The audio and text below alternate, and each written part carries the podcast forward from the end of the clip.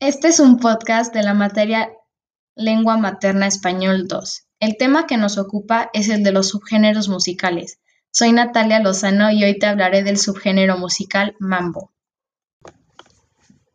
El mambo surgió en los años 30 en La Habana, Cuba, de la mano de Israel Cachao y Orestes López. Se caracteriza por tener un ritmo sincopado, mezcla de música latinoamericana y jazz. La síncopa es el desplazamiento del acento rítmico del tiempo fuerte al tiempo del compás. Su diferencia se basa en que tiene un tiempo de silencio en cada compás, el cual se corresponde con una pausa en el movimiento de los que practican este baile. Suele bailarse en pareja en cuatro tiempos, tres movimientos y una pausa, de tal forma que una pierna se mueve hacia adelante o hacia un lado, mientras que la otra se mantiene en el sitio de forma flexionada siguiendo el ritmo.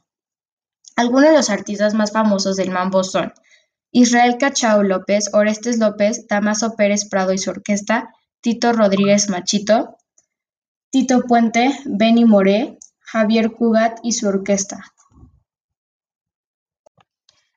Bueno, hemos llegado al final de este podcast. Espero que la información que te compartí te ayude a entender mejor este subgénero musical. Me despido, yo soy Natalia Lozano y te dejo un saludo. Hasta el próximo podcast.